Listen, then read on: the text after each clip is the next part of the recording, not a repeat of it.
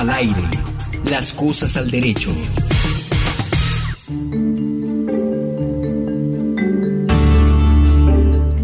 Saludamos a todos los oyentes a una nueva versión de este programa Las Cosas al Derecho y hoy hablando de una temática muy importante que es la convocatoria que hace el señor presidente de la República, el señor Juan Manuel Santos, para la conformación de dos ternas a la Corte Constitucional, a la Corte, a la guardiana de lo constitucional en el Estado colombiano. Y en esa convocatoria, pues el, presidente se guía a través del decreto 537 del 2015. Esa es la temática del día de hoy, Henry, que aparentemente es un poco árida, pero la vamos a depurar, la vamos a hacer muy amable, muy amena para todos los oyentes y los compañeros ciegos que se quieran postular a la convocatoria de la Corte Constitucional como magistrado a la Corte Constitucional, Henry. Así que bienvenido a este nuevo programa. Doctor Parra, el cordial saludo para usted y para todos los oyentes que nos están acompañando. Recuerden que vamos a estarlos leyendo a través de las diferentes redes sociales con el numeral Las Cosas al Derecho. ¿Qué características, Henry, eh, hay un documento de la Presidencia de la República? Leamos algunos apartes de qué características tiene la convocatoria, porque sabemos que se fundamenta en el artículo 239 de la Constitución y tiene que cumplir algunos requisitos los juristas, los abogados que se postulen de acuerdo al artículo 232 de la Constitución. Según el artículo 232 de la Constitución Política, doctor Parra y oyentes, primero debe ser colombiano de nacimiento y ciudadano en ejercicio. Segundo, ser abogado. Tercero, no haber sido condenado por sentencia judicial la pena privativa de la libertad, excepto por delitos eh, políticos o culposos. Cuatro, haber desempeñado durante 15 años cargos en la rama judicial o en el Ministerio Público, o haber ejercido con buen crédito por el mismo tiempo la profesión de abogado a la cátedra universitaria en disciplinas jurídicas en establecimientos reconocidos oficialmente, doctor. Sí, lo que quiere la Constitución con este artículo o con, eh, con estos artículos, del eh, el artículo específicamente de 232, es como garantizar la idoneidad de los futuros magistrados a la Corte Constitucional, garantizando 15 años de experiencia, bien sea en, eh, en, el, en, el, empleo público, bien sea en el, eh, como servidor público, o bien sea como abogado, o bien sea como catedrático universitario. Por eso, pues lo importante, ya con 15 años de experiencia, Henry, un abogado, digamos que se gradúa a los 23, 24 años, con 15 años de experiencia más o menos estamos llegando a 40 años, 40, los 45 años que los que hemos estudiado doctorado porque saliendo a los 24 se, más o menos son 5 años para llegar a los 30, es decir, que el abogado pues, pues obviamente que sea como, eh, como el, el, el cenit, como la culminación de una carrera y no el inicio de una carrera jurídica. Entonces digamos que ya tiene que tener una madurez, una trayectoria reconocida como abogado, como jurista, como constitucionalista, que tenga publicaciones. No, no lo pide ahí, no, no pide que tenga publicaciones. Pero este es el rasero por debajo, este es el mínimo. Los máximos ya serán publicaciones, investigador, eh, me imagino que algunas demandas de inconstitucionalidad, que se haya destacado en su trayectoria como jurista, porque usted sabe, Henry, que la, creo que la, no tengo la estadística, pero yo creo que la profesión más reiterada en Colombia, yo, yo juraría, bueno, no lo juro, pero sí estaría casi seguro que son abogados los que la profesión que más abunda estaría entre contadores públicos y abogados. Yo creo que ahí no sale eh, la profesión que más se reitera entre los universitarios colombianos y los profesionales colombianos. Yo creo que es esas dos, abogado o contador público. Y uno lo ve en el periódico cómo piden eh, contadores o abogados. Sí, señor, doctor Parra. ¿Qué otra cosa para destacar de la convocatoria, Henry, que la tienes ahí como como herramienta de trabajo. Eh, mucha atención, el proceso de inscripción, doctor Parra, los interesados en presentar sus hojas de vida para la conformación de las ternas para magistrados de la Corte Constitucional deben tener en cuenta los siguientes aspectos. Primero, la inscripción de los aspirantes se adelantará, como lo mencionó el doctor Parra, desde el 27 de febrero hasta el 10 de marzo de 2017. Segundo, la inscripción se efectuará únicamente a través del correo electrónico. Convocatoria MCC doble C, doctor, arroba presidencia.gov.co, convocatoria mcc.presidencia.gov.co en las fechas indicadas previamente. El proceso de inscripción estará habilitado desde las 0 horas del 27 de febrero hasta las 23.59 horas del día 10 de marzo de 2017, doctor Parra. Sí, es que ese correo que se creó convocatoria MSC, pues es convocatoria magistrado Corte Constitucional. Sí, señor. Y como la terna en este momento se pueden inscribir todos los que quieran, pero solamente se dejará una terna, o sea, tres personas, y esa seleccionará el presidente de la República. La Corte Constitucional tiene una, una característica que eh, una terna se va rotando quién, quién escoge la terna. A veces es el presidente, otra vez es la Corte Suprema de Justicia y otra el Consejo de Estado. En esta oportunidad, como termina en el periodo, le corresponde al presidente de la República escoger de esa gran lista, digamos de 100 o de 200 que se inscriban o no se inscribamos, escoger dos ternas, dos ternas, que según decía el periódico parece que quiere escoger una terna de solo mujeres para garantizar la, la composición paritaria de hombres y mujeres o elevar la composición de mujeres en la Corte Constitucional, que en este momento, hasta donde mal no recuerdo, solamente tiene a María Victoria Calle como mujer y tiene a Gloria Estela Ortiz como mujer y creo que no hay más mujeres, es decir, habrían siete hombres y dos mujeres en este momento. Y para terminar, en esa convocatoria, pues los tiempos no están tan claramente establecidos, eh, porque eh, eh, se cierra la inscripción al 10 de marzo, posteriormente se hace un primer filtro que es analizar la documentación, los soportes documentales de los títulos, la experiencia laboral, si todos estos títulos están correctamente, ahí habría la eh, el primer filtro que saldrían los que no cumplan los requisitos.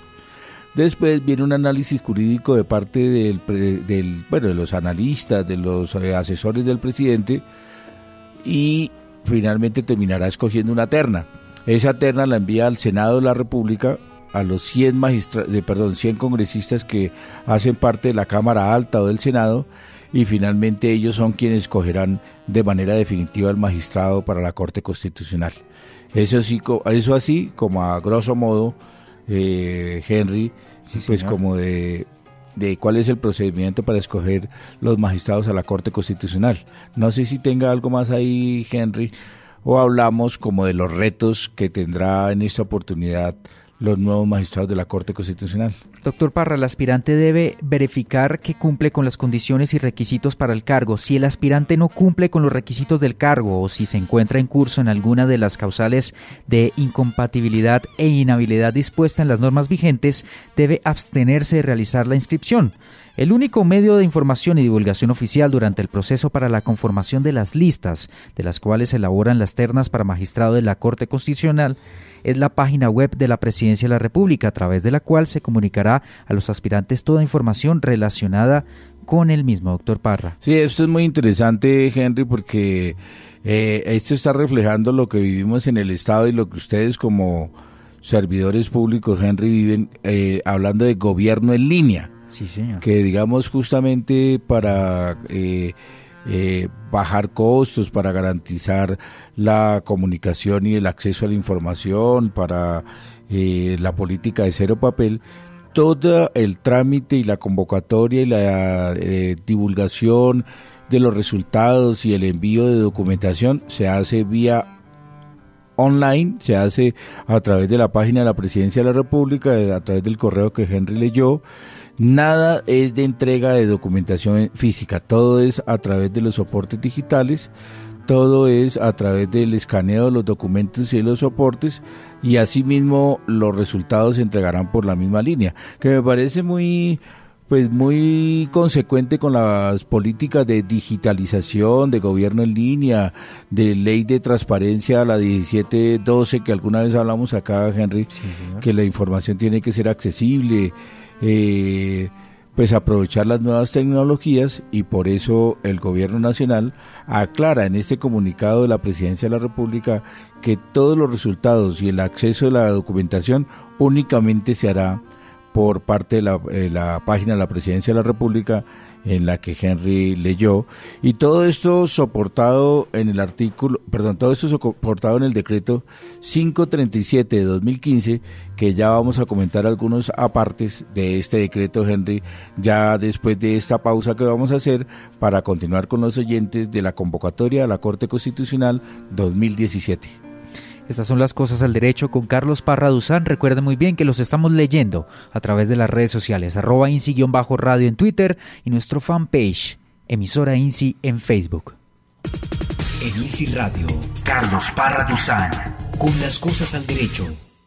Mire, ¿no ve que es cieguito? No puede, ¿no ve que es ciego? No lo moleste que está enfermo. Hey, te estoy escuchando. Con tus palabras, también puedes discriminar. El Instituto Nacional para Ciegos te invita a usar un lenguaje adecuado. No digas más discapacitado. Se dice persona con discapacidad. No digas más cieguito. ¿Por qué usar un diminutivo? Se dice persona ciega, ciego o persona con discapacidad. Las personas ciegas no están enfermas. No digas más minusválido, enfermo, limitado. Con tus palabras también generas inclusión. ¿Y tú, cómo te refieres a una persona con discapacidad? ¿Quieres saber más? Visita www.insi.gov.co. Usted escucha la versión 2.0 de la única radio incluyente en Colombia. Las personas con discapacidad visual en el país tienen voz en la radio incluyente. Saludamos muy especialmente a todos los oyentes de INSI Radio y de este programa Las Cosas al Derecho. Radio. Con las cosas al derecho por Easy Radio.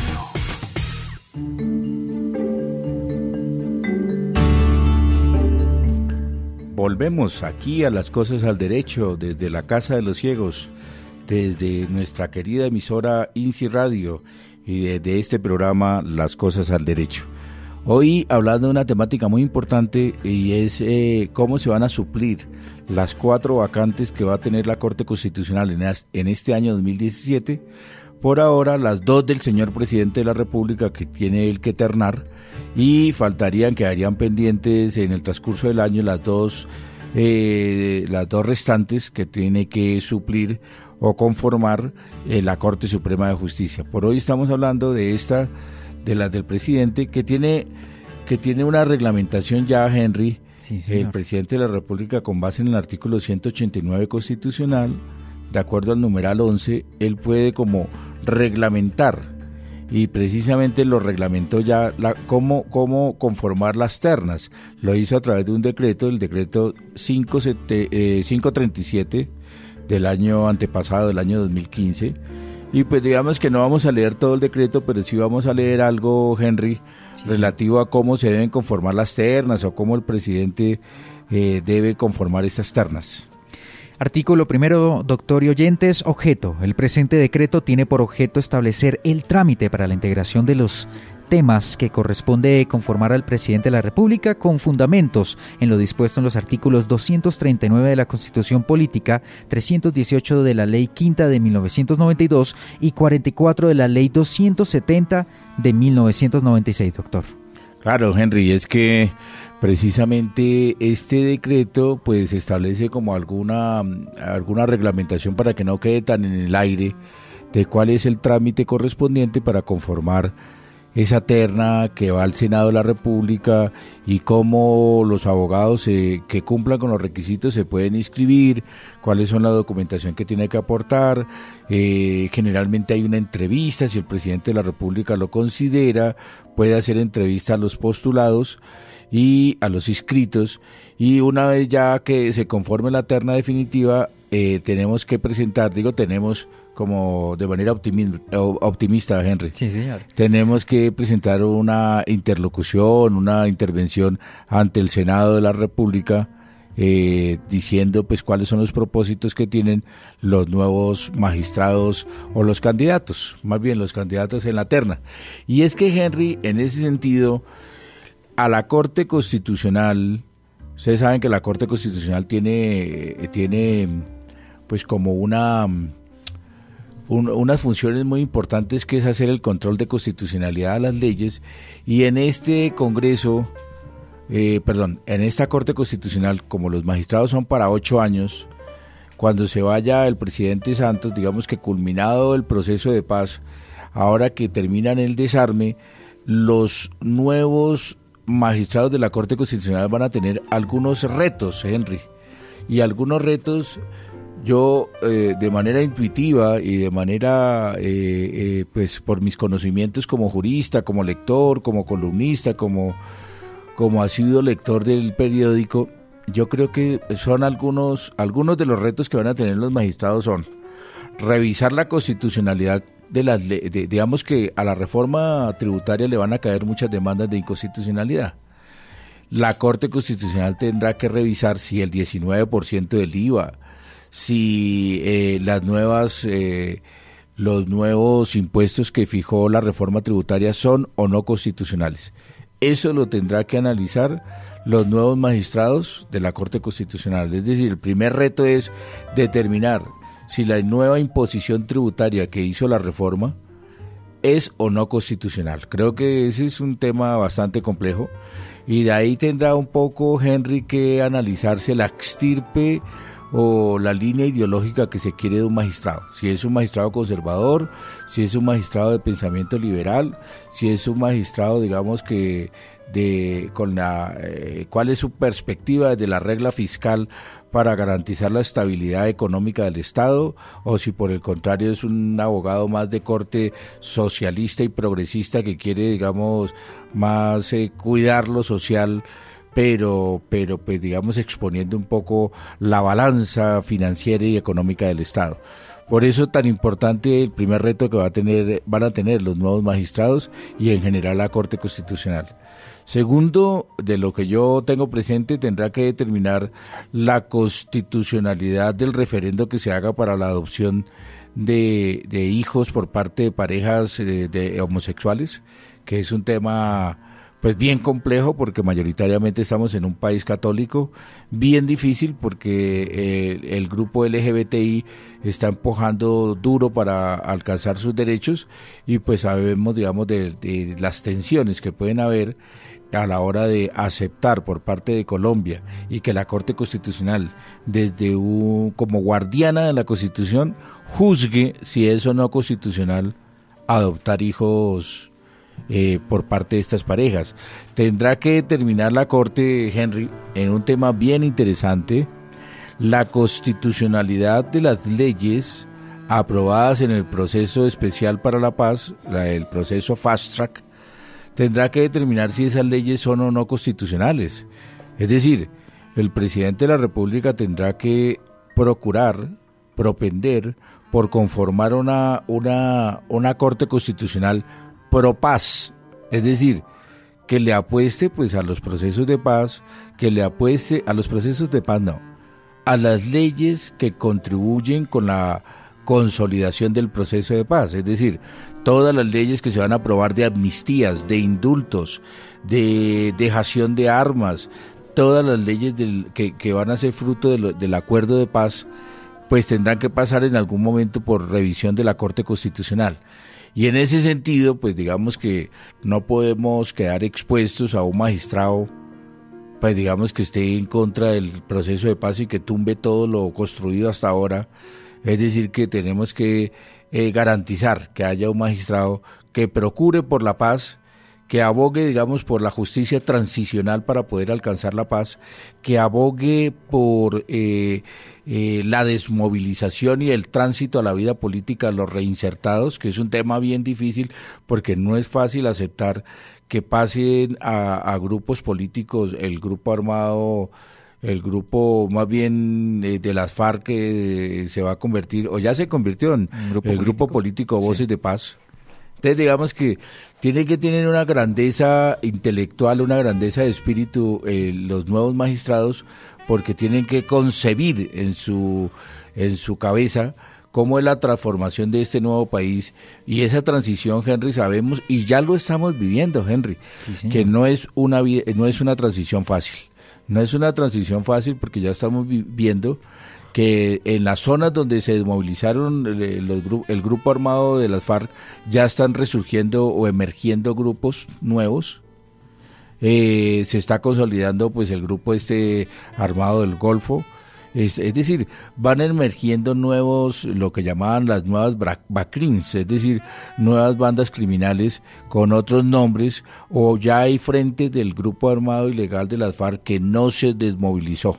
O sea, ya hay algunos disidentes que está claro que no se desmovilizaron y pese a todo ese tema, también hay otro, el, el LN, por otro lado, pues está cometiendo atentados, digamos que está remetiendo con más fuerza justamente para forzar a una mesa de negociación y como la premisa de la negociación en Quito es que se está negociando en medio del conflicto, es decir que no hay un, eh, un acuerdo bilateral de cese al conflicto, entonces se sigue negociando en medio del conflicto. Es muy curioso porque la sensación, Henry, y me lo preguntaban a mí en el exterior, que cómo me sentía eh, viviendo en un país ahora en paz.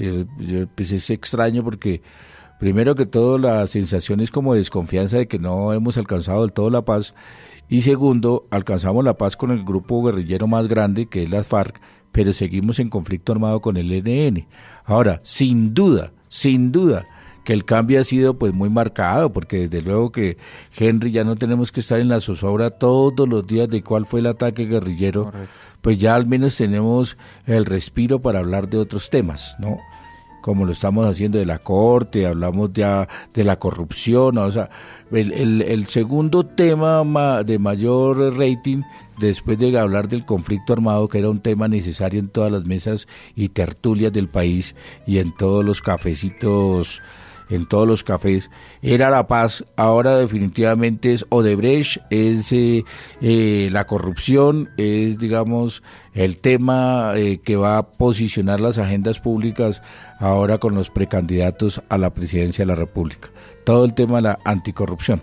Y eso también sin duda le caerá a la Corte Constitucional leyes de anticorrupción, cómo afilar el tema, la normativa para eliminar la corrupción, son temáticas que los nuevos magistrados tendrán que tener, Henry, y de ahí lo importante de escoger el estilo de pensamiento de magistrados con cabeza grande, con sentimiento grande, pero desde luego que con un estilo jurídico apropiado, con una finura jurídica y con una ductibilidad jurídica que le permita articular la constitucionalidad de estas normas. Entonces, sin duda que pese a estos nuevos retos, también tiene que tener en cuenta algo, y con esto terminamos, Henry, esta parte, que los nuevos magistrados tienen que tener un estilo y un enfoque social de, la, de su desarrollo como magistrados. Porque pues desde luego que estamos en un país que va a tener que solucionar la problemática de los eh, de las víctimas, de 8 millones de víctimas. Desde luego que los nuevos magistrados tendrán que trabajar el tema de los reinsertados, sin duda que la Corte tendrá que seguir en la línea jurisprudencial en favor de la discapacidad, porque sabemos que hay toda una riqueza jurisprudencial en discapacidad y la Corte así tendrá que seguir trabajando por los grupos, como lo llama la Corte, los grupos vulnerables, bien sea habitantes de la calle, madres y padres, cabezas de familia, el tema de los cuidadores, en el tema de, de, las madres. Eh, que han trabajado, digamos, madres comunitarias cuidando a otros hijos dentro de la comunidad. Todas estas sentencias de la Corte Constitucional que han generado un cambio, o mejor dicho, un reforzamiento del Estado de Derecho con énfasis en lo social, lo tendrá que seguir trabajando la Corte Constitucional. Porque, Henry, estamos sin duda en un país que, que, se constituye en un laboratorio social, porque tenemos habitantes de la calle, tenemos altos niveles de pobreza, tenemos eh, la reivindicación de los grupos LGBTI, pero también tenemos un alto índice de personas con discapacidad como consecuencia de las minas, de la violencia social, tenemos que garantizar los derechos ahora, por ejemplo, de la eutanasia. En esta semana se le reconoció a una señora el derecho a morir dignamente.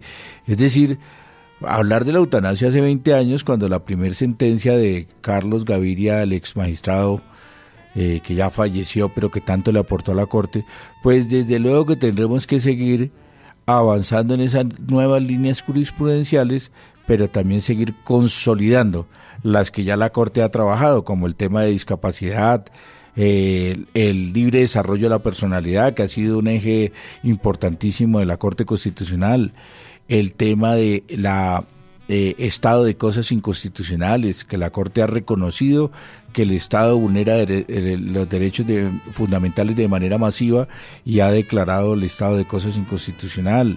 Sin duda que tendremos que seguir trabajando eh, la línea jurisprudencial de la sustitución constitucional, cuando una reforma constitucional reforma la misma constitución. Sin duda que tendremos que seguir trabajando, eh, Henry, es un tema muy delicado, la línea jurisprudencial de la sostenibilidad fiscal. Es decir, cuando una sentencia, cuando una ley desborda el alcance económico del país y por eso la Corte declaró que sí era constitucional el acto legislativo 3 del 2011, donde se fijó la regla fiscal en, el artículo 334 y dice, y estableció, mejor dicho, lo que se llama el incidente de impacto fiscal, que es que la Procuraduría o un ministerio puede pedir que eh, una sentencia o una ley se derogue, se anule para dosificarla en su alcance financiero. Es decir, que una sentencia puede, una sentencia puede ser tan alto el costo económico para el país que un, y ya ha pasado, ya la han declarado, ya han pedido el incidente de impacto fiscal, que es cuánto nos va a afectar fiscalmente ese fallo judicial. Yo creo que son muchos retos, mucho eh, un panorama jurídico amplio de parte de los nuevos magistrados. Eh, eh, sin duda que tiene que tener un contexto en el país en que vivimos y sin duda que tiene que tener también una visión de futuro hacia dónde va el nuevo país, hacia dónde va esta nueva Colombia, galopando en un proceso de paz y eh, terminando, digamos, de consolidar y de terminar y llevar a cabo esta segunda negociación con el ELN, porque sin duda, Henry, que terminando los dos procesos de paz, pues nos vamos a, afrontar a un nuevo país, a un nuevo país que propugna por un nuevo turismo, por una nueva inversión extranjera, por una conversión, digamos, del país que va a verse transformado cuando sellemos y firmemos este último proceso de paz con el ELN. Y sin duda que esa transición nos llevará unos 10, 15, 20 años de cómo rediseñamos este nuevo país, tanto en la arquitectura institucional como en la arquitectura jurídica a través de los fallos de la Corte Constitucional. Entonces, en conclusión, en este en estos nuevos retos que tienen los magistrados, se van a ver abocados, se van a ver enfrentados a la construcción de un nuevo país en paz, que es el mayor reto que representará ser un nuevo magistrado. Es decir, que los magistrados serán magistrados para la paz y magistrados sociales para la construcción de un nuevo país. Eso, eh, a grosso modo, Henry, los nuevos retos que representará ser magistrado de la Corte Constitucional a partir del 2017 en esta convocatoria que hace el señor presidente de la República para conformar dos ternas para el máximo órgano de la, de la jurisdicción, de la rama judicial, como es nuestra querida Corte Constitucional de Colombia. Henry. Estamos en Las Cosas al Derecho con Carlos Parra Duzán, hoy hablando de la postulación de las ternas de candidatos a magistrados de la Corte Constitucional por parte del presidente de la República y los diferentes escenarios que se van a encontrar. Los invitamos a que sigan conectados con este espacio de Las Cosas al Derecho con Carlos Parra Duzán luego de este corte informativo. Carlos Parra Duzán, con las cosas al derecho. Las personas con discapacidad visual en el país tienen voz en la radio incluyente. Como siempre, con invitados que nos van a dar noticias del deporte paralímpico y el deporte de las personas con discapacidad en el 2017, la emisora de las personas con discapacidad visual en Colombia le entrega la mejor información de educación inclusiva. Conéctese las 24 horas del día. Easy Radio.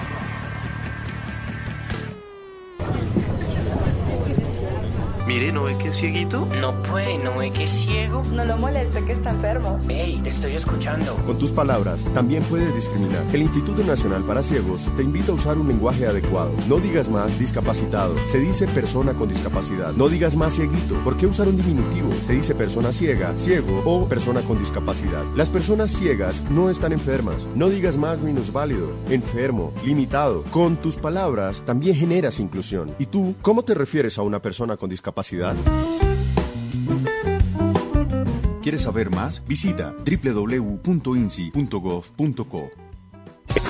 El Instituto Nacional para Ciegos, INSI, produce textos en braille y brinda a escuelas y bibliotecas públicas material especializado para que personas ciegas de todas las edades accedan al conocimiento, la cultura y la educación. Trabajamos por una forma diferente de ver el mundo, todos por un nuevo país. Continuamos con las cosas al derecho por Radio.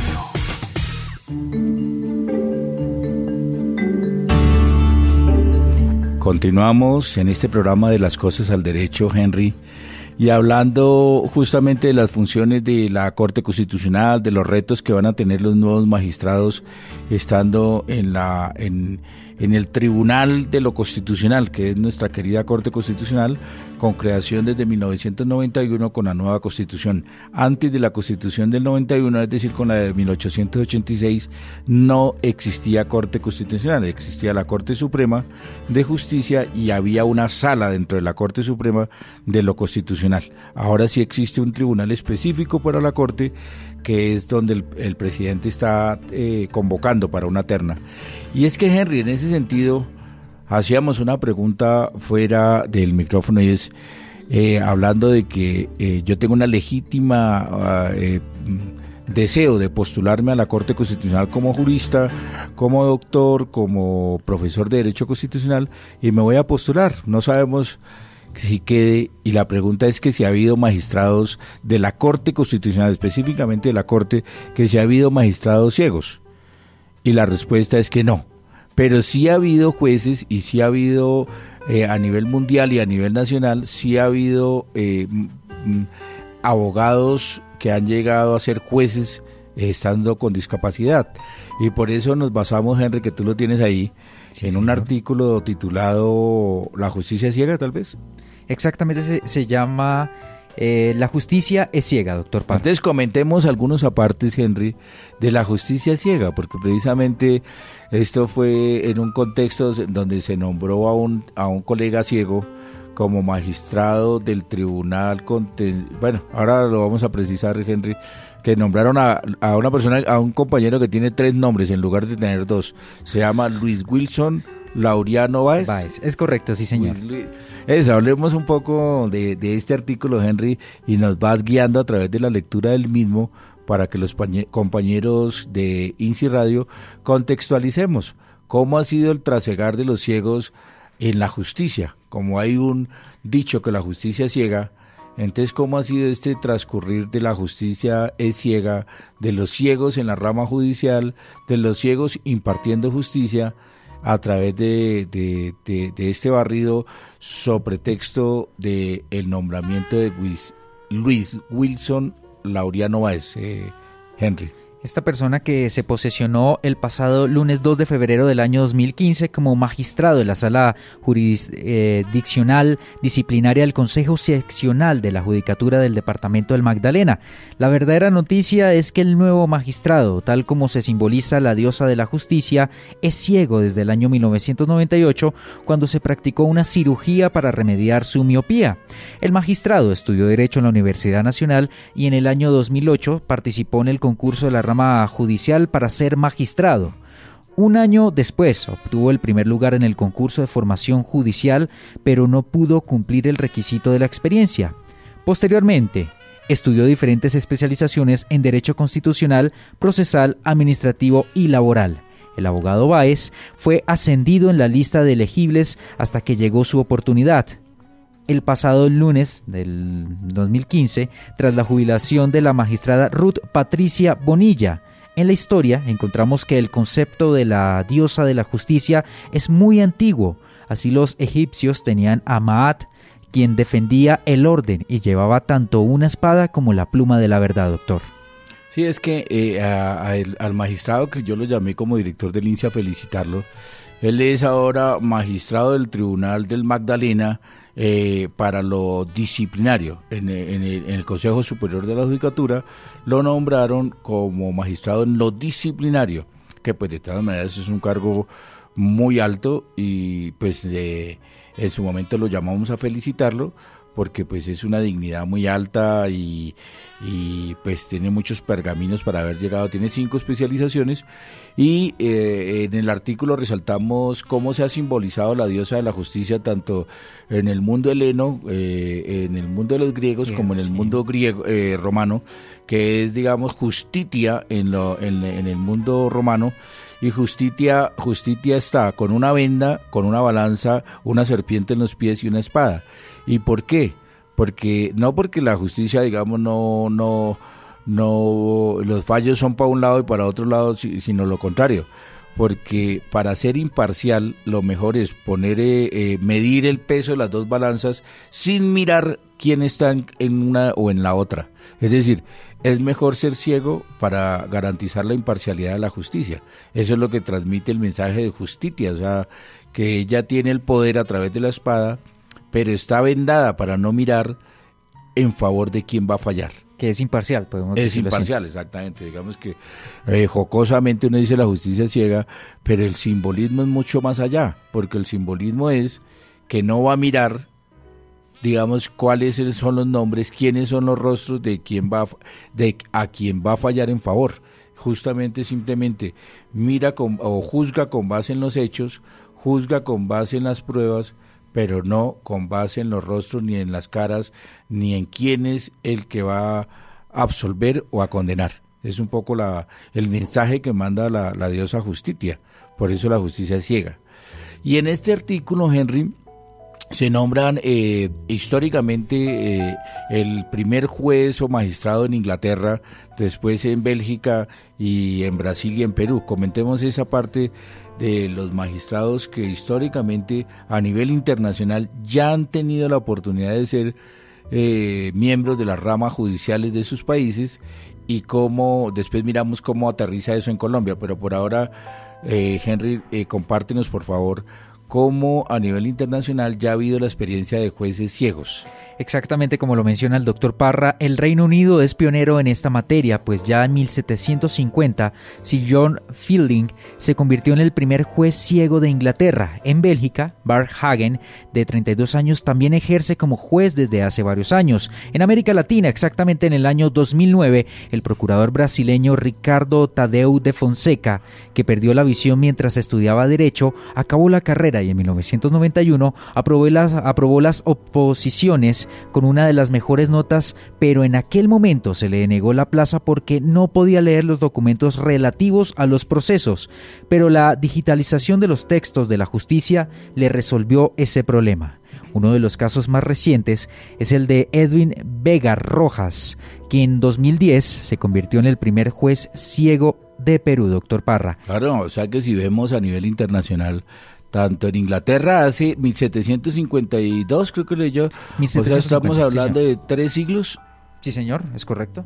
O sea, imagínense, hace más de 270 años ya hubo la experiencia en el Reino Unido de magistrados ciegos y más con la, el tipo de justicia que tiene el Reino Unido, que es, digamos, una, una una justicia mm, mm, más, digamos, por el, el reino, el reinado de los jueces y el derecho anglosajón, digamos, que es de otro eje diferente al romano, romano germánico que se maneja en América Latina, pero desde luego que ya lo había en Bélgica, que todavía pareciera que está vigente, habría que investigar si todavía está, pero no lo vamos a hacer en este programa.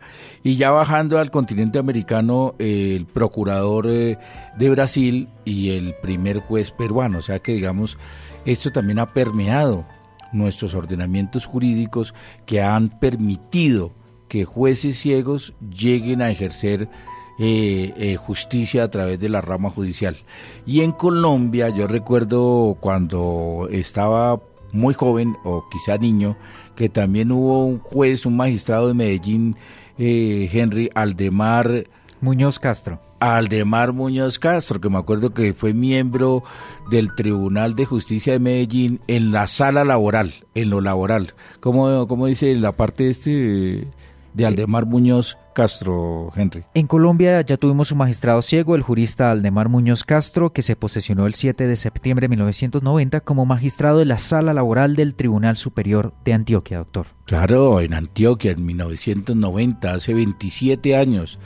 Eh, miembro del Tribunal de Justicia de, allá del circuito de Antioquia, ya tuvimos un magistrado. No llegó a las altas cortes, pero sí ya llegó al Tribunal de, Antioquia y ya eh, más eh, a nivel más bajo, no como magistrado, pero sí como jueces.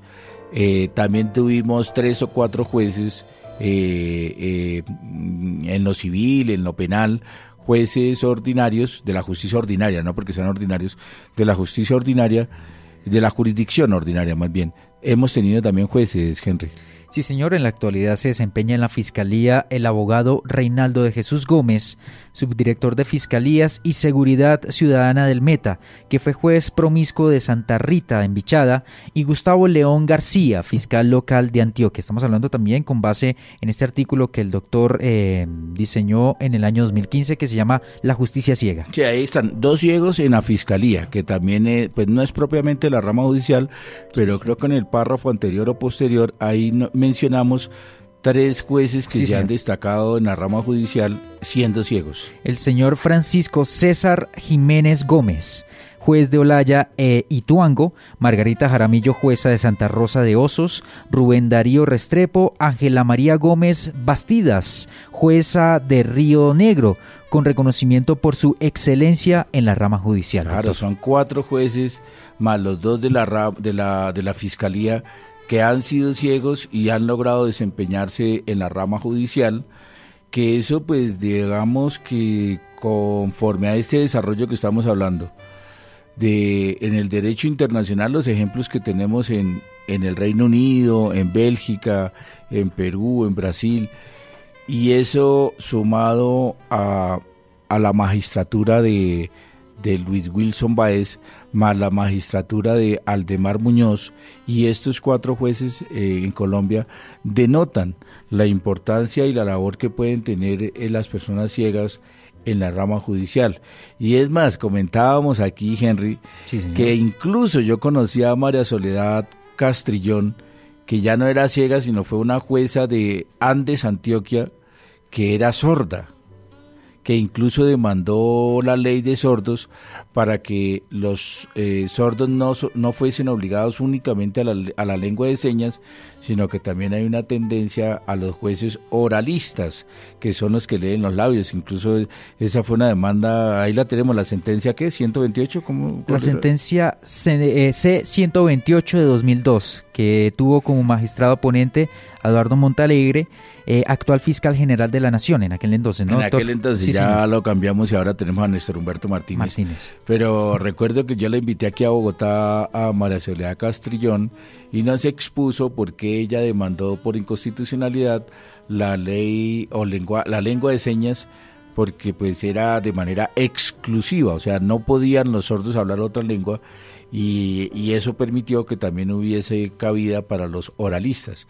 Entonces, si vemos, y muy seguramente, muy seguramente, amables oyentes, se me escaparán algunos ejemplos o algunos casos particulares de más compañeros con discapacidad que han logrado ejercer han logrado ejercer eh, la justicia o han logrado participar en la justicia.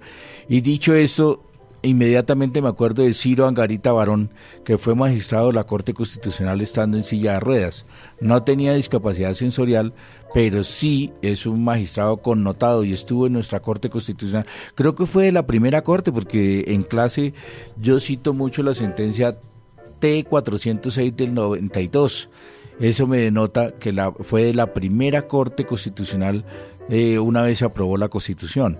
Entonces, digamos que de suyo ya en el artículo se me escapó mencionar a Ciro Angarita, pero es que aquí en el artículo yo estaba haciendo énfasis en jueces ciegos por la llamada justicia y por eso quizá no, no, no, no mencioné desde luego a Ciro Angarita Barón que por su relevancia, por su tamaño de jurista, creo que se merecía, se merece un artículo específico para él, porque Ciro Angarita sin duda que por las sentencias que, que fue ponente, por las sentencias que proyectó, yo creo que tiene cabida en la historia colombiana como juristas, porque yo creo que fue el de mayor, uno de los juristas de mayor talla eh, como juez, como jurista en sus posturas ideológicas y Ciro Angarita le rendimos sin duda un homenaje, un sentido homenaje a Ciro Angarita por eh, la dimensión de sus fallos y de sus sentencias.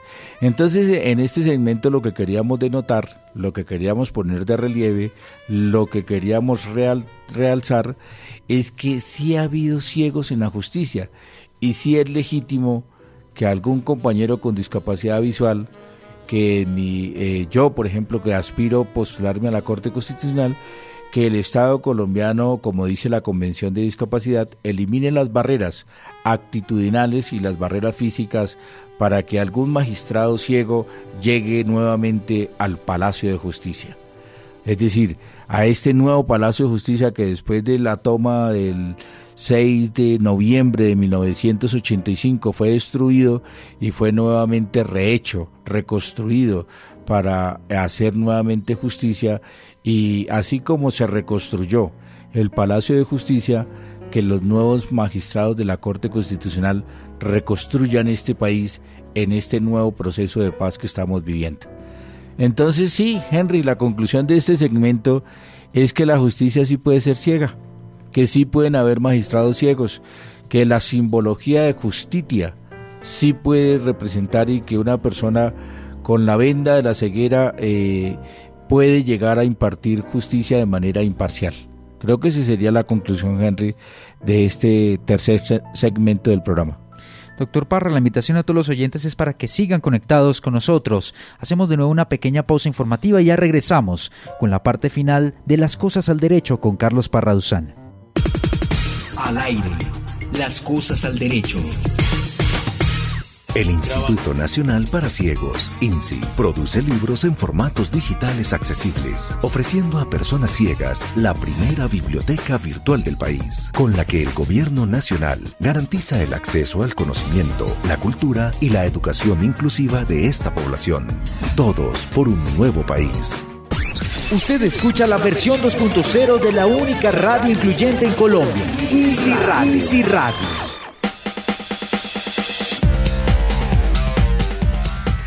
En 2017 las mujeres al natural venimos más musicales, empoderadas, más picantes, más jurídicas para garantizar nuestros derechos y con nuevos aires y nuevas voces. Escúchanos todos los sábados a la una de la tarde a través de INSI Radio. No, te lo pierdas.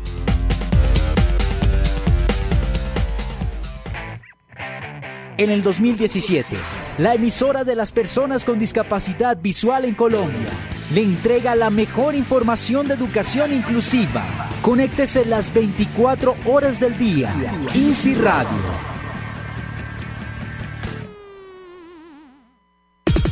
Continuamos con las cosas al derecho por Easy Radio.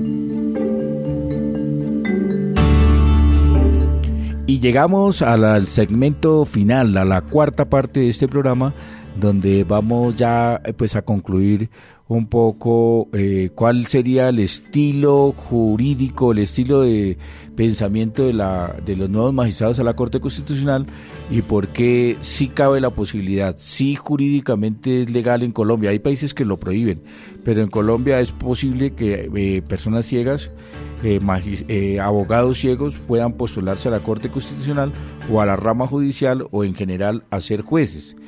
Y en ese sentido, pues hablábamos de justicia, porque ya ha habido magistrados como Luis Wilson Baez, como Aldemar Muñoz Castrillón, y en este caso, eh, que les decía yo, que modestamente, humildemente, deseo postularme a la Corte Constitucional, bien como ejercicio de apertura social, eh, bien como posibilidad de llegar a la Corte. Es decir, el mero hecho de que una persona haga el ejercicio y se postule, pues ya en el imaginario, en el imaginario social de, de los colombianos va abriéndose brecha, va abriendo así como tuvimos un alcalde ciego, así como tenemos una ministra con discapacidad, Elsa Noguera, digamos que la sociedad se acostumbre a que hayan personas con discapacidad en los distintos escenarios del país, eso va creando en el, en, el, en la conciencia colectiva la posibilidad de que las personas con discapacidad sí podemos participar, Henry.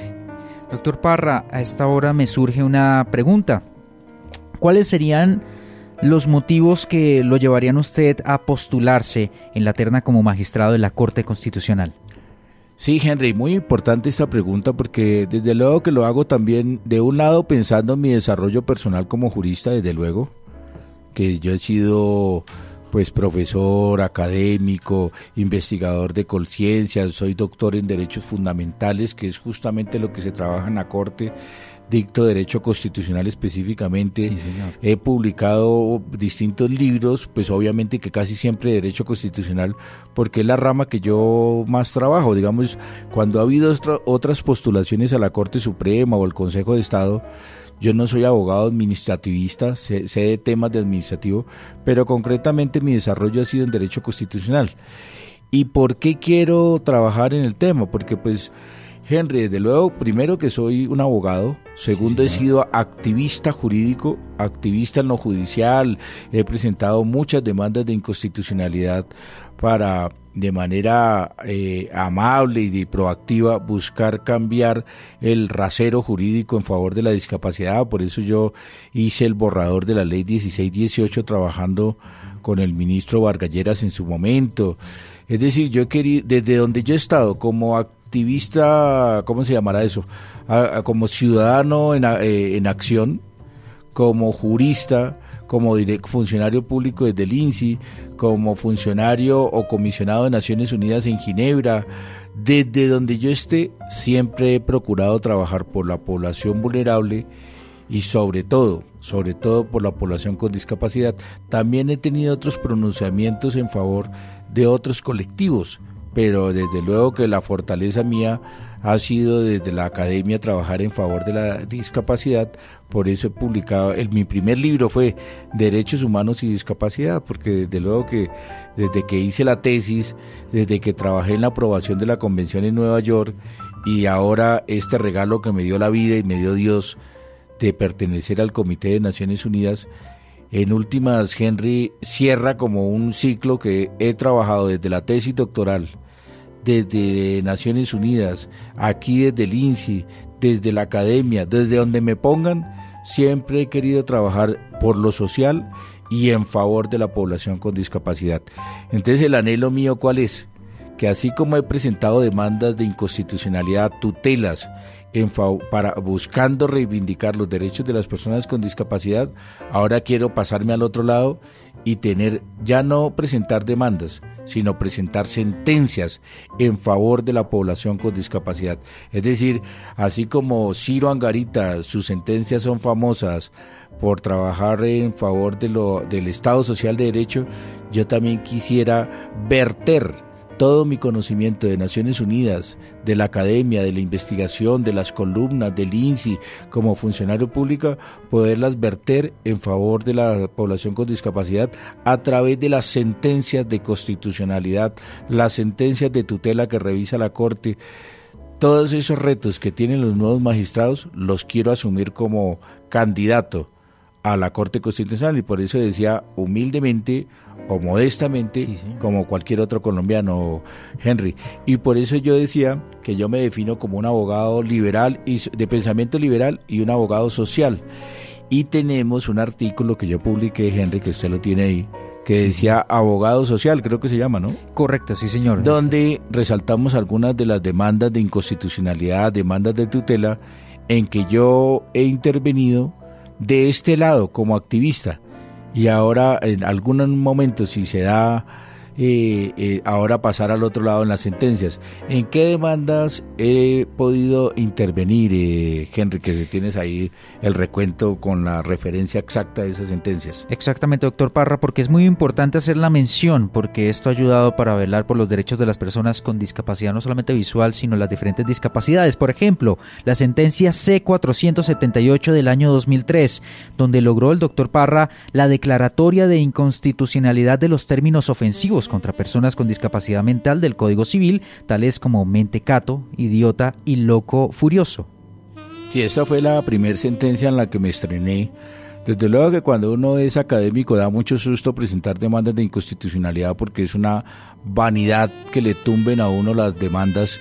Eh, es el orgullo de ser académico y que no logre presentar una buena demanda. Y la primera que presenté y la Corte Constitucional me dio la razón cuando tumbamos o hicimos declarar algunos artículos del Código Civil que se referían a las personas con discapacidad intelectual de manera eh, despectiva.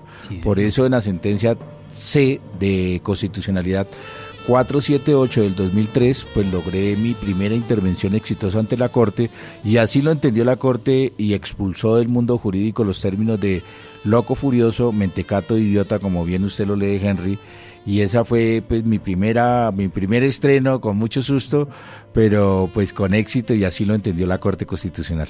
Doctor Parra, y ese mismo año 2003, sentencia C487, esta que está más enfocada a las personas con discapacidad visual, eh, donde logró que se garantizara para la población con discapacidad visual la tarjeta electoral en braille para las elecciones correspondientes a ese año. Y doctor Parra, hay que hacer también la, la, unión de una vez porque el año pasado también en el Instituto Nacional para Ciegos se garantizó también el acceso a la votación gracias al tarjetón que se creó aquí en las instalaciones del Instituto Nacional para Ciegos INSI. Es que Henry, esta sentencia es muy paradójica porque en el 2003 yo demandé a la registraduría porque no hubo tarjetas en braille. Y ahora, con base en esta sentencia T de tutela 487 del 2003, ahora, ahora estoy yo del otro lado, porque Sí, ¿quién señor. debe garantizar que se imprima la tarjeta electoral en braille? Sí, la registraduría, pero ¿a través de quién? Del INSI. Entonces es muy curioso porque ahora la vida como servidor público me puso de este lado y desde aquí, desde la imprenta nacional para ciegos del INSI, del Estado colombiano es donde tenemos que imprimir las tarjetas. Claro que está que lo hacemos con orgullo, con cariño y con mucha responsabilidad porque sabemos eh, lo importante que es para la democracia colombiana contar con esta tarjeta electoral en braille y más cuando yo fui el actor, el quien presentó esa demanda y sé la importancia de la garantía de los derechos electorales para la población ciega de este país. Por eso me enorgullece esta sentencia 4 eh, T487 del 2003, Henry. Doctor Parra igualmente también participó en la sentencia C066 del año 2013, donde demandó la inconstitucionalidad del término normalización social plena de las personas con discapacidad, ya que consideró que no existen personas normales ni anormales, doctor. Sí, la normalización plena, pues digamos que a mí me parecía que cómo, cómo alcanzar nosotros, cómo vamos, cómo nos van a exigir que alcancemos la normalización social plena. La Corte así lo entendió y me dio la razón en parte. Es una sentencia interpretativa, la 066 de 2013, donde interpreta que lo que se tienen que alcanzar es que la sociedad, digamos, eh, eh, tenga unos niveles para para, digamos, una atención a la población con discapacidad. Digamos que ahí la Corte hace un esfuerzo por interpretar lo que gramaticalmente está escrito de manera enredada, porque alcanzar la normalización plena de las personas con discapacidad es un enredo, pero bueno, en parte alcancé eh, un logro con esta sentencia de la Corte Constitucional del 2013.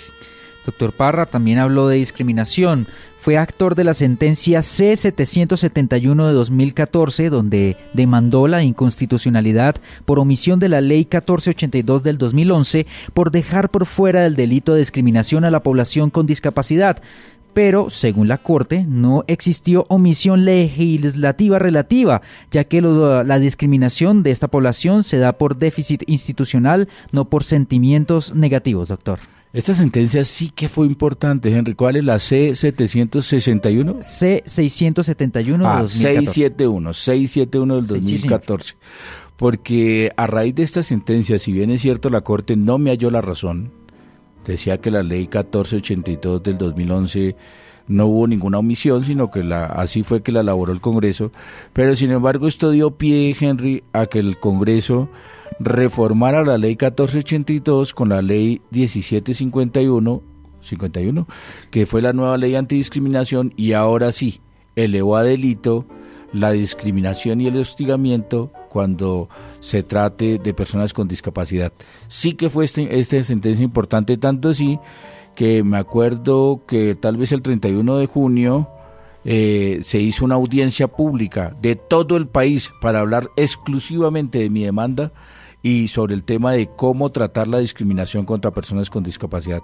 Creo que esta sentencia es de la más de impacto a nivel nacional y realmente me, me, me, enorgullece, realmente, digamos, me emociona el haber logrado a través de esta sentencia que a todos los colombianos con discapacidad se les proteja a través del delito de discriminación y hostigamiento por razón de discapacidad.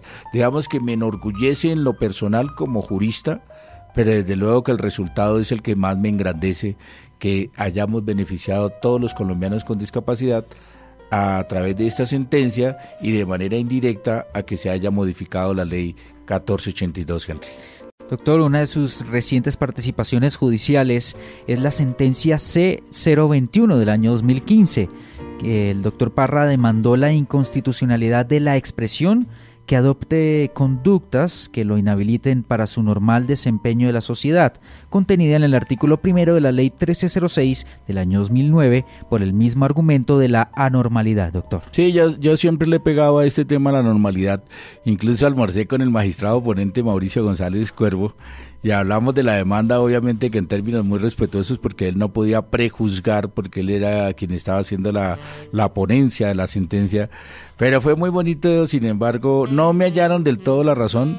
Pero como les digo, este ejercicio activo, de, el, activismo judicial, no el activismo ciudadano y el activismo de derechos, sino el activismo judicial, es muy bonito porque se hace con respeto, se hace con eh, una cosa que se llama la teoría de la argumentación, cómo argumentar para llevar a, llegar a una conclusión si es o no constitucional y afortunadamente tanto con eh, con todos los magistrados he podido tener un acercamiento, o sea, en su momento eh, con Gloria Estela Ortiz, que fui, fue compañero de trabajo en el Rosario, igual con Mauricio González Cuervo fui compañero, ya terminó su periodo en la Corte Constitucional, igualmente a la mayoría de magistrados pues ya los conozco porque eh, el activismo judicial de las demandas, de las sentencias de inconstitucionalidad por la Cátedra de Derecho Constitucional, por los encuentros de la rama judicial, me ha permitido interactuar con los magistrados y ellos ya conocen de mi interés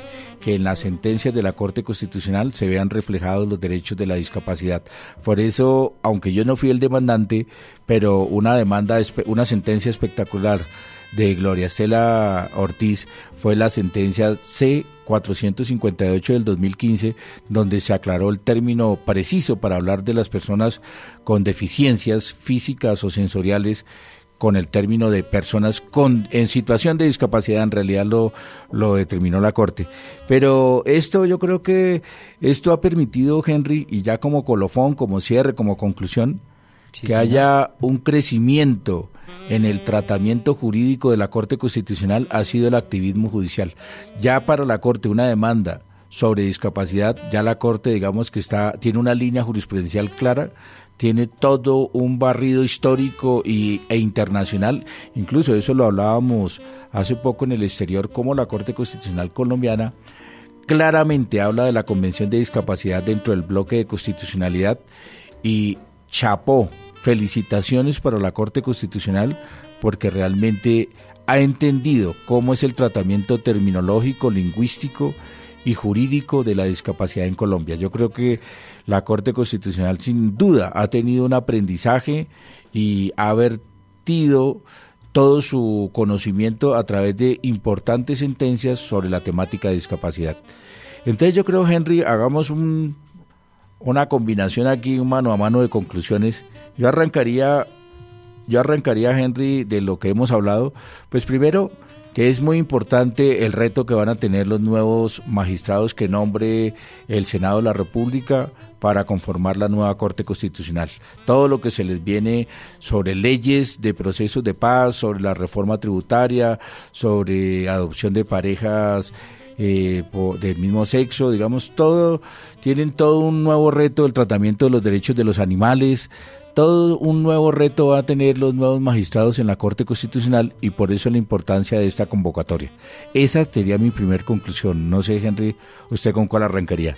Doctor Parra, exactamente también que los postulados deben tener también un puesto, digamos que sean muy preparados, exactamente. Las diferentes personas que se estén presentando tienen que estar preparados previamente, como lo está guardando proporciones. Tengo que hacer la colación el doctor Parra.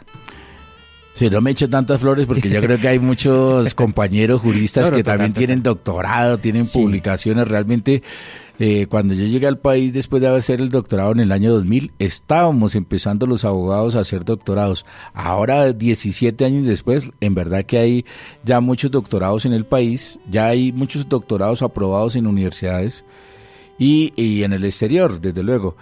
Ahora, otra conclusión que yo haría es que no es nuevo que hayan ciegos en la rama judicial. No es nuevo que la eh, diosa justicia eh, se aplique en la práctica con magistrados ciegos, eh, como jueces, como magistrados, como procuradores, como fiscales y ahora como candidatos a la Corte Constitucional. Digamos que afortunadamente nuestro ordenamiento jurídico permite que los ciegos ejerzamos eh, eh, la justicia o, ejerzamos como jueces dentro de la rama judicial y sería algo trascendental para el país que un ciego pudiera ejercer como magistrado de la Corte Constitucional, porque mandaría un mensaje muy bonito a todo el país, eh, Henry, que los ciegos también podemos aportar en la rama judicial y que los ciegos pueden, digamos, que puede haber un, un trascender a partir de las sentencias de la Corte Constitucional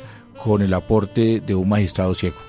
Doctor Parra, creo que otra conclusión importante es que si bien es necesario que, ah, que, aumente el género femenino en estas postulaciones también y en las elecciones como tal, también debe haber personas que trabajen por las personas con discapacidad visual en esta rama de, la, de los magistrados como tal, doctor Parra. Qué importante conclusión, Henry, porque si bien es cierto la ley, no me acuerdo el número, creo que es 581 del 2000, que te obliga que en la externa siempre haya participación de las mujeres. Sí, señor. También por la ley estatutaria de discapacidad y por la ley antidiscriminación, también es importante que se le dé cabida a la población con discapacidad. Así como las mujeres tienen su derecho, también las personas con discapacidad, los amables oyentes también tienen derecho a participar y que se les reconozca dentro de la rama judicial por parte del señor presidente en esta oportunidad y por parte de la Corte Suprema de Justicia en las dos convocatorias que faltan.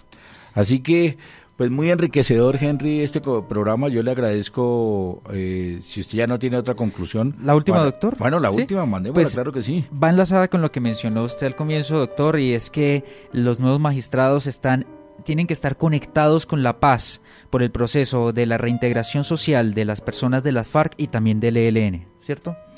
Yo creo que eso es clave, clave, Henry. Digamos que un magistrado hoy por hoy tiene que tener una conexión directa con la paz. Y yo voy a decir algo más atrevido con la venia de los oyentes, con la venia del equipo de trabajo aquí en la cabina. Yo creo que tiene que estar sintonizado y de acuerdo con la paz. Yo no creo que pueda llegar un magistrado en este momento a emitir o a votar en, en las sentencias en contra de la paz, porque yo creo que la sintonía de los colombianos tiene que estar con la paz, no solamente de los magistrados, no solamente de los servidores públicos, de donde estemos. Yo creo que nosotros tenemos que jugar un papel clave en favor de la paz para definitivamente, no es solamente haber llegado a unos acuerdos, es realmente hacer la transición. Y yo creo que Henry, creernos, creernos, porque es que yo a veces no lo creo, que estamos viviendo en un país que está eh, que aprobó la paz y que está en tránsito de vivir en paz porque es que esto no es solamente a partir de una firma tenemos que aprender nosotros o desaprender de, vivir en la guerra para empezar a, aprender de vivir en la paz. Entonces lo del nuevo magistrado, esa conclusión es maravillosa, Henry. Tiene que ser un, un magistrado que tenga grandeza de espíritu, grandeza de corazón y grandeza de mente para que a través de sus fallos se vea reflejada la transición a la, a la vida en paz, a la vida de una nueva Colombia en paz. Yo creo que eso es grandísimo lo que acabas de decir y esa será un, uno de los retos del señor presidente de la República de escoger un magistrado proclive a la paz, un magistrado que propenda por la paz. Y eso sí, me parece fenomenal poder cerrar con esta conclusión. Les agradezco a todos los oyentes, a todos los compañeros con discapacidad, aquí a los eh, funcionarios del Instituto Nacional para Ciegos que nos colaboraron en la emisora y los invitamos para un nuevo programa. Y muchísimas gracias Henry por compartir este tema que en principio parecía un poco pesado, pero mire cómo lo hemos disfrutado Henry. Así es, doctor Parra, con los diferentes temas importantes que están a la vanguardia las cosas al derecho con Carlos Parraduzán. Doctor, la invitación a todos los oyentes es para que nos sigan escuchando a través de la única emisora incluyente y también nos escriban a través de las redes sociales, arroba bajo radio y también en nuestro fanpage emisora INSI. Recuerden que estamos utilizando también el numeral Las cosas al derecho, doctor Parra. Muchísimas gracias, Henry. Muchísimas gracias, Lady, Juan Carlos. Y los invitamos hasta un próximo programa de Las cosas al derecho y espero que disfruten de este programa que hayan disfrutado y espero que también eh, se presenten, se postulen los que tengan los requisitos para tener en la conformación de esta nueva Corte Constitucional representada un, un compañero ciego representando a la diosa Justitia. Muchísimas gracias. En Carlos Parra con las cosas al derecho.